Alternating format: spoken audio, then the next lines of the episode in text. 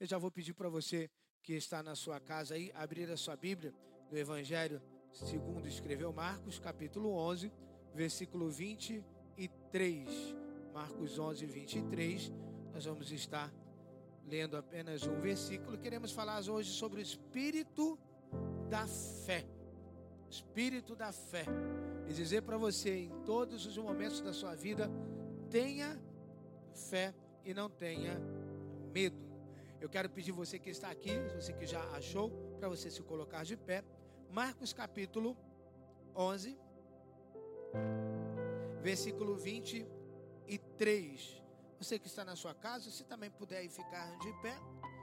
Marcos 11, 23. E disse assim o Senhor Jesus: Eu lhes asseguro. Olha que coisa tremenda Jesus disse.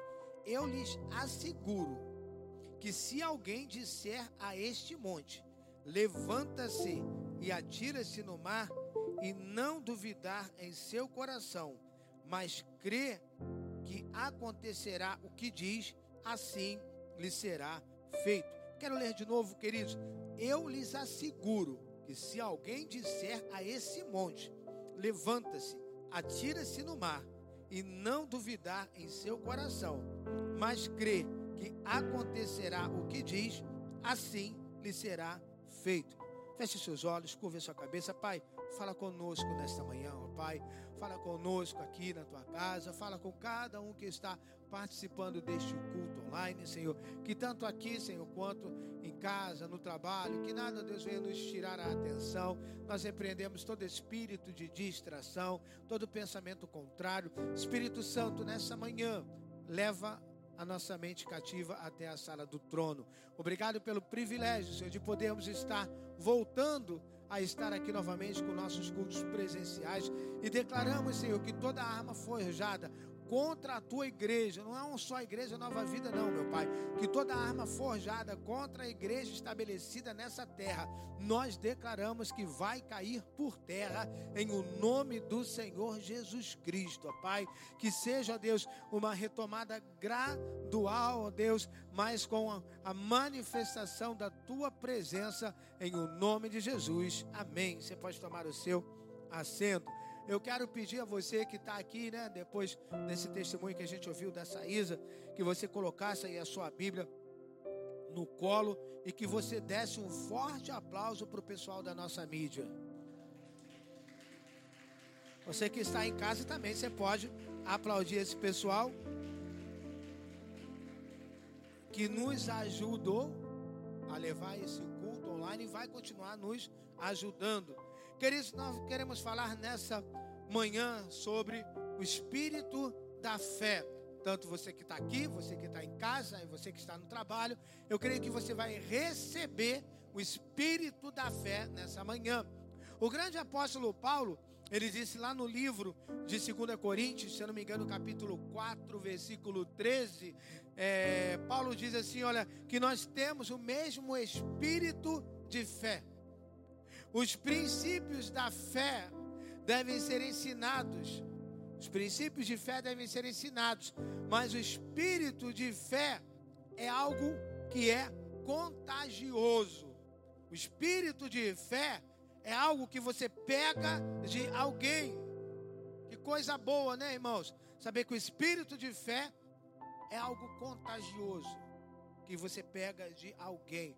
E eu quero declarar que você vai ser essa pessoa que, com esse espírito de fé, você vai contagiar sua família, seus amigos, seus parentes, as pessoas no seu trabalho, porque tem muitas pessoas com medo, muitas pessoas desmotivadas, muitas pessoas preocupadas com o amanhã. Quando nós somos contagiados pelo espírito de fé, nós não nos preocupamos pro nosso, com o nosso futuro. Sabe por quê?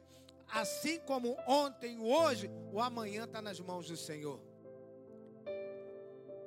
Então, queridos, nessa passagem lá de Coríntios, Paulo, ele está citando Davi no Salmo 116.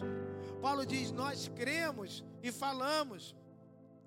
Os dois ingredientes do espírito de fé são: eu creio, mas somente crer não tem não te qualifica a ter o espírito de fé. Eu falo.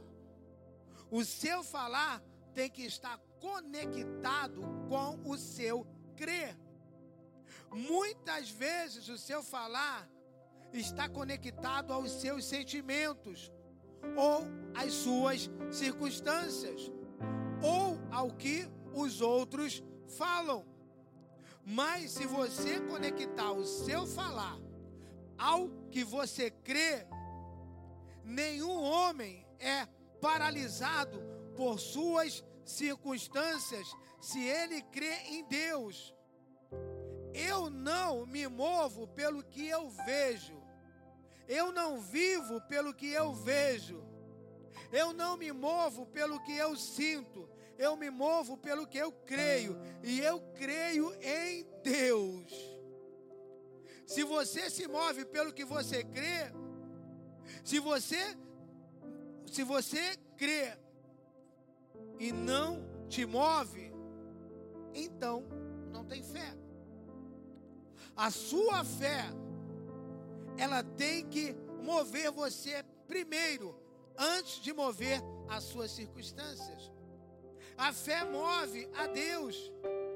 Jesus ele está dizendo aqui que a fé move montanhas.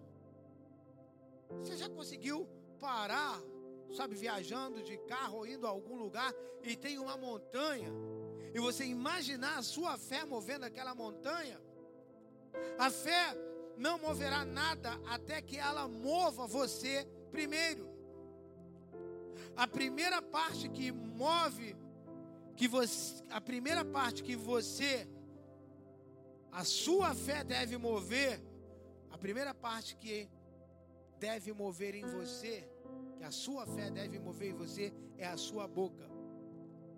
A sua fé tem que ser forte o bastante para mover a sua boca. Davi tinha o que o Paulo chamou de espírito de fé. Davi matou um urso e um leão.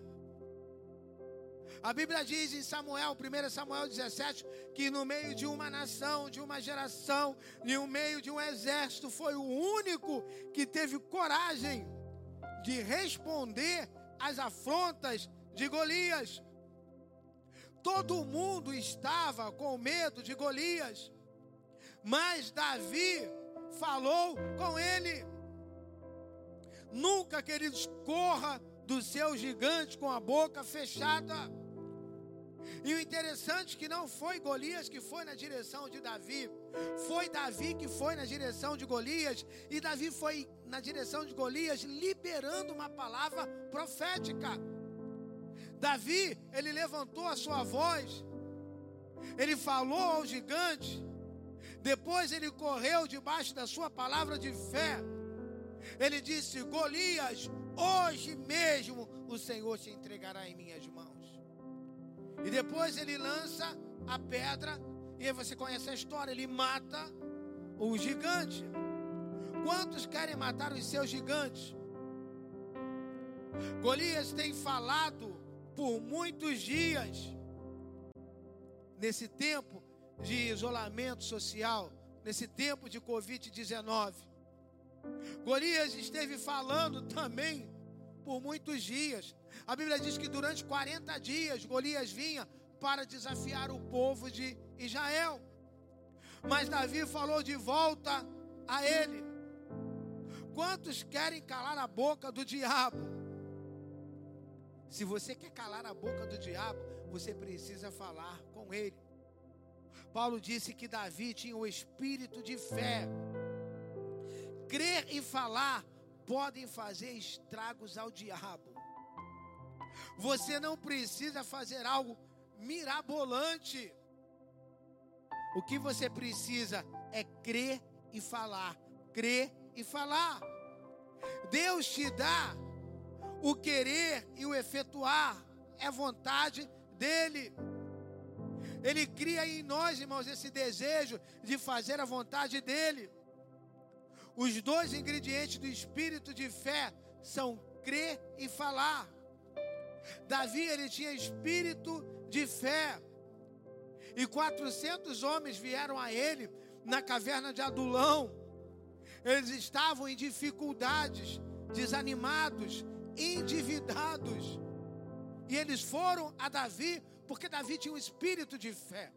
Hoje, queridos, por causa talvez dessa Covid-19, há pessoas que estão desanimadas, em dificuldades e muitos até ficaram endividados porque perderam né, o seu trabalho.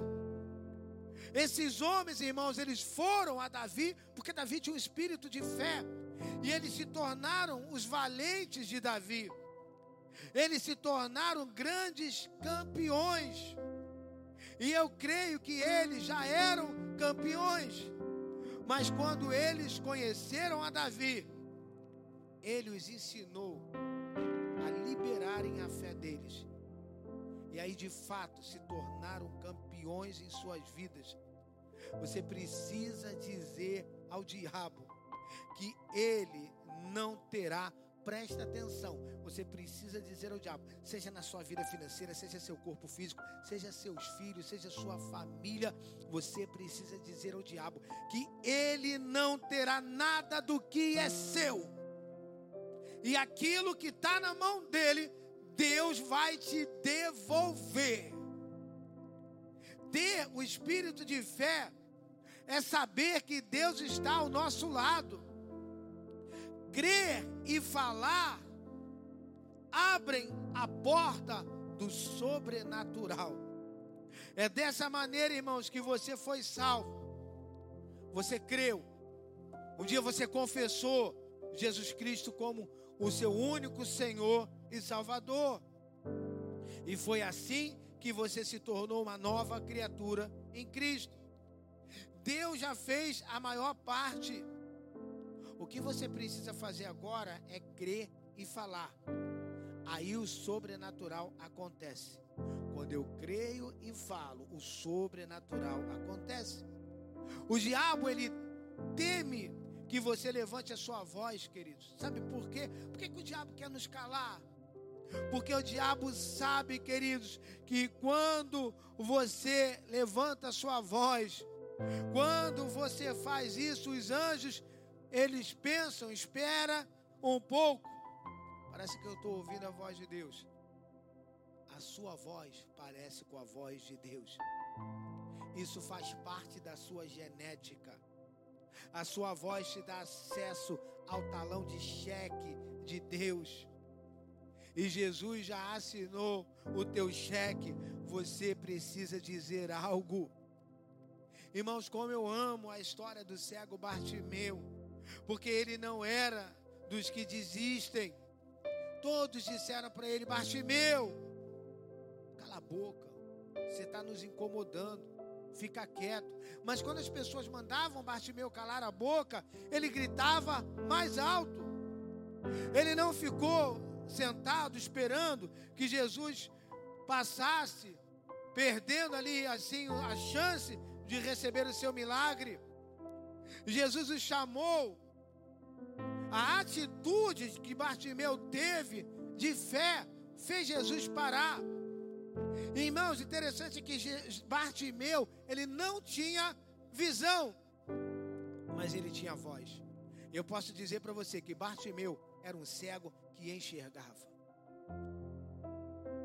Ele usou o que tinha, olha que coisa tremenda. Bartimeu usou o que tinha para assegurar o que não tinha. Ele usou a sua boca para assegurar aquilo que não tinha, que era a sua visão. Pare de falar o que você não tem e preste atenção ao que você tem. Jesus ele reconheceu a voz de Bartimeu. Ele disse: Olha, eu estou ouvindo a fé. Parece que aquilo que, que o criou o mundo no princípio parece com aquilo que traz a existência o que não existe. É a fé em Deus. A Bíblia diz que Bartimeu levantou a sua voz.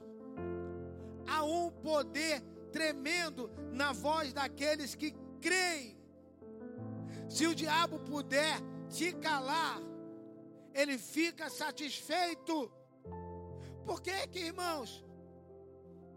O diabo tentou, com essa pandemia, fechar as igrejas, colocar medo nas pessoas. Mas, queridos, a gente fez culto online, hoje estamos presenciais. Uma coisa, queridos, nós precisamos deixar claro no mundo espiritual: nada vai calar a nossa boca. Não importa o que você está vivendo, as circunstâncias que você está passando, nada pode te calar. Ele te coloca pressão. Ele coloca pressão em cima de você para você ficar em silêncio, para você ficar mudo. Você precisa levantar a sua voz, você precisa ter coragem, você precisa levantar a sua voz. A sua palavra te dá domínio sobre o diabo, sobre as doenças. A sua palavra te dá domínio sobre as circunstâncias. Crer, irmãos, é uma atitude de fé. Falar é uma ação de fé. Vou repetir para você guardar isso. Crer é uma atitude de fé. Falar é uma ação de fé. E Jesus já fez a maior parte. O que temos que fazer é crer e falar. Crer e falar. A definição mais simples de fé é: a fé é um ato. A fé é É agir como se a Bíblia fosse sua verdade. A Bíblia é a sua verdade. É agir com a Bíblia, irmão, sendo a verdade. É agir tendo a certeza que Deus é o seu Senhor. Agir como Ele manda você fazer. Haja, queridos, como você tem a certeza que Deus tem um plano para a sua vida, que o diabo não pode paralisar. haja segundo a palavra de Deus. João escreve uma das suas cartas, queridos, que a vitória que vence o mundo é o que? A nossa fé. A Bíblia diz que você anda de fé em fé, de uma pequena fé para uma fé maior. Quantos desejam que a sua fé cresça? Como funciona a fé? ela é um ato. Jesus diz aqui em Marcos 11, versículo 22, ele diz assim, ó, respondeu Jesus: Tenham fé em Deus. Tenham fé em Deus. Essa é a palavra do Espírito Santo para você. Tenham fé em Deus. O que, que é isso, pastor? Creia na fidelidade de Deus. Deus é fiel. Ô oh, querido, você que está aqui na igreja, que está aí na sua casa, Deus ele é 100% confiável. O poder de Deus está disponível a nós. Efésios diz, irmãos, que os que creem, os que creem, quem está aqui que crê, diga glória a Deus. Você que está em casa, escreve aí no chat, glória a Deus. Porque eu vou dizer para você, irmãos, Efésios diz que os que creem, eles têm poder ilimitado. Porque o nosso Deus, ele é ilimitado. O único pré-requisito necessário é crer. A palavra crer é um verbo, ação. Acorde de manhã, irmãos, e haja como se Deus fosse o teu Deus e Ele é o teu Deus. Acorde pela manhã, como nós temos feito todos os dias, irmãos. Acorde pela manhã e comece a declarar palavras de fé, irmãos. Haja na sua vida como se nenhuma arma contra você fosse prosperar. Preste a sua atenção. A fé é o que libera o agir de Deus. A fé é o que libera o agir de Deus. Haja como se Deus, e Ele é o seu galardoador. Ele é o galardoador daqueles que o buscam. Quem aqui gosta de agradar a Deus aí, diga aleluia. Então, Hebreus 11, 6. Sem fé é impossível agradar. A fé é o que agrada a Deus. Você entende? A fé é o que agrada a Deus. Sem fé é impossível agradar a Deus. Uma das razões pela qual temos que aprender como a fé trabalha é porque ela é uma das coisas que agradam a Deus. O nosso viver em fé agrada a Deus. Se você o agrada, as montanhas saem do seu caminho.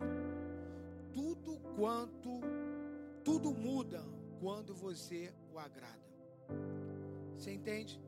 Tudo na sua vida muda quando você agrada a Deus. Como agradá-lo?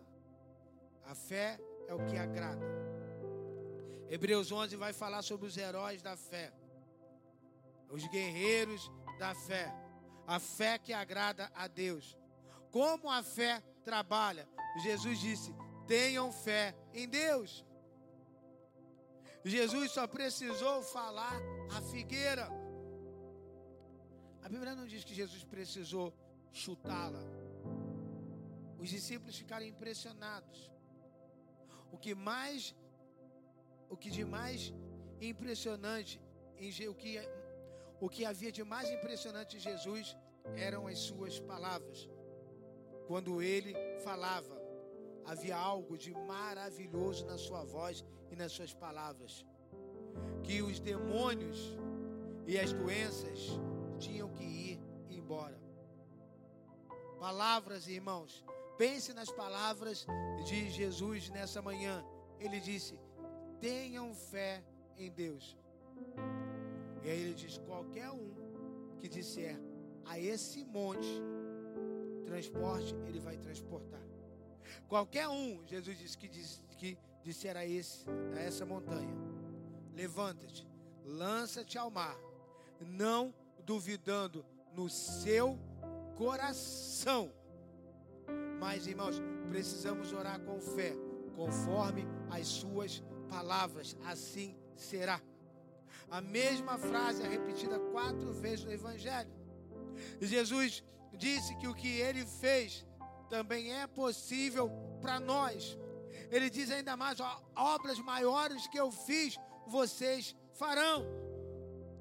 E o diabo vai tremer de medo, porque a partir de hoje você vai começar a declarar o que vai acontecer nos próximos meses desse ano na sua vida.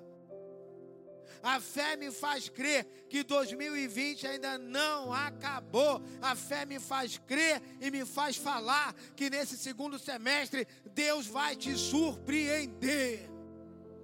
A fé me faz crer que junho vai ser um mês favorável.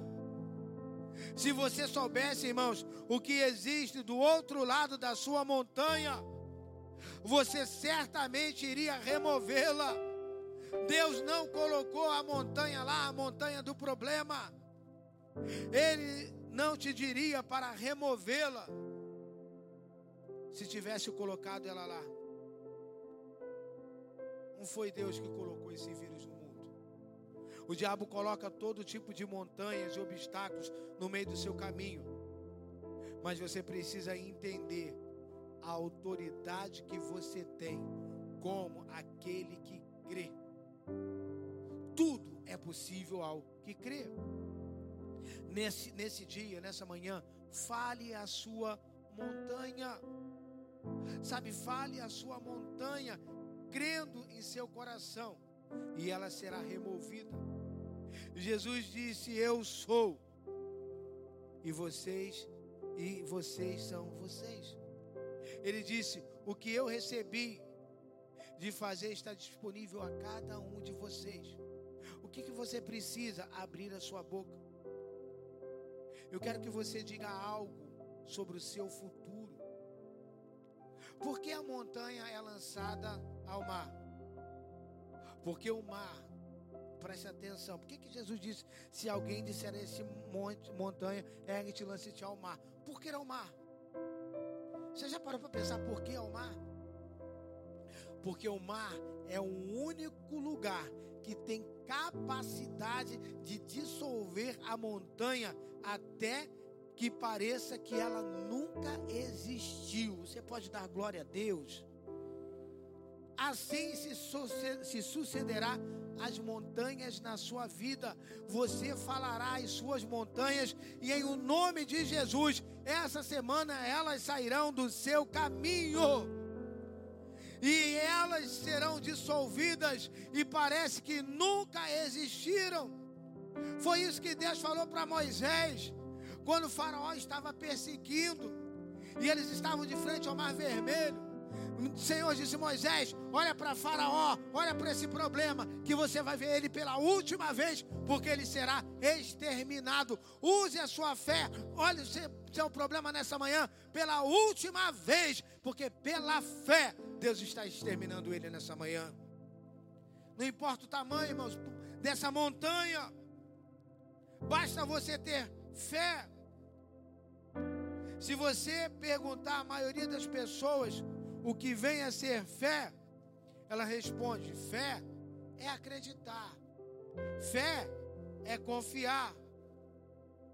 Mas se você perguntar a Jesus o que vem a ser fé, você vai descobrir que ele falou sobre a parte relacionada ao falar.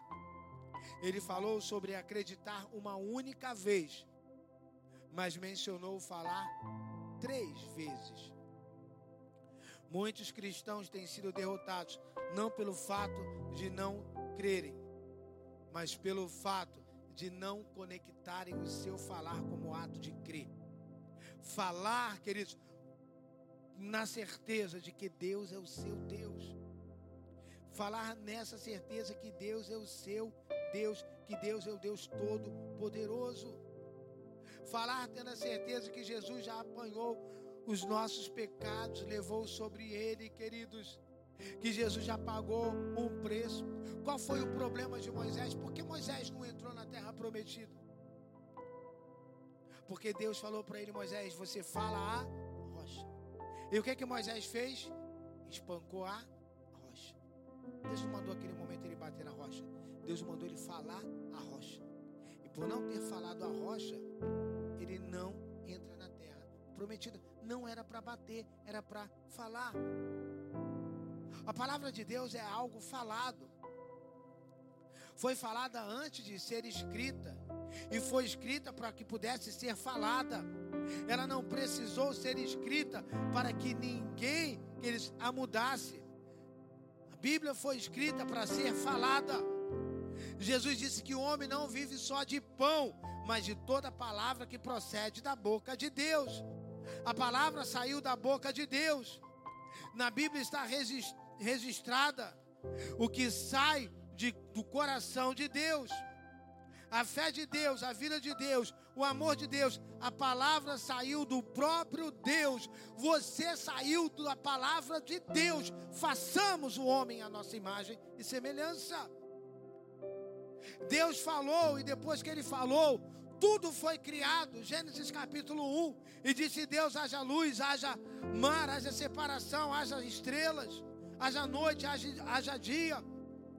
O som existe antes da visão. Tudo que foi criado se deu ao partir a partir do som. Tudo que foi criado se deu a partir do som. O poder de Deus é liberado através do som. A chuva de abundância é precedida do som de chuva. Sabe por que as montanhas são removidas por palavras? É porque elas foram criadas através das palavras. Muitas vezes, Deus não pode operar na vida das pessoas porque Ele deseja ouvir delas um som diferente. Você precisa mudar o seu som. Primeiro, para mudar o que você é. Para diagnosticar se você está feliz com a sua vida, preste atenção no que você anda dizendo. tão simples. Se você quer saber que uma pessoa está feliz, preste atenção nas coisas que ela está falando, nas coisas que ela está dizendo. Para Deus mudar o que alguém vê, é necessário tocar primeiro na sua. Deus tocou na boca de Jeremias. Deus colocou suas palavras na boca de Jeremias. Quando você falar, tudo vai mudar. Antes de Jesus vir ao mundo, ele precisou de uma boca. Então ele disse a João Batista: Vós que clama no deserto, preparai o caminho do Senhor. Jesus precisou de uma voz para preparar o seu caminho. Você precisa levantar a sua voz para preparar o caminho para a glória de Deus se manifestar. Quando Deus quer mudar a vida de alguém, Ele toca na boca das pessoas. A resposta para o seu problema, sabe onde está? Tem gente procurando resposta em tudo que é lugar. A resposta para o seu problema está simplesmente debaixo do seu nariz. Aí está a resposta do seu problema. Debaixo do seu nariz, a sua boca. Você abrir ela e Deus vai honrar a sua vida. Ele vai honrar a sua palavra. Quando o povo estava diante da muralha de Jericó, o que, é que Deus mandou falar? Abra, mandou eles fazerem. Abra a boca, gritem, falem. E a muralha vai cair. O que realmente, queridos, me assusta não é o quando, quando você grita, mas o quando você fica calado e quieto por muito tempo. Presta atenção, você tem aquilo que você diz. Você recebe aquilo que você fala. Aquilo que você fala volta para você. Aquilo que você diz vai chegar na sua vida. Então, se você diz, olha, no meio dessa crise eu vou prosperar, Deus vai te fazer prosperar.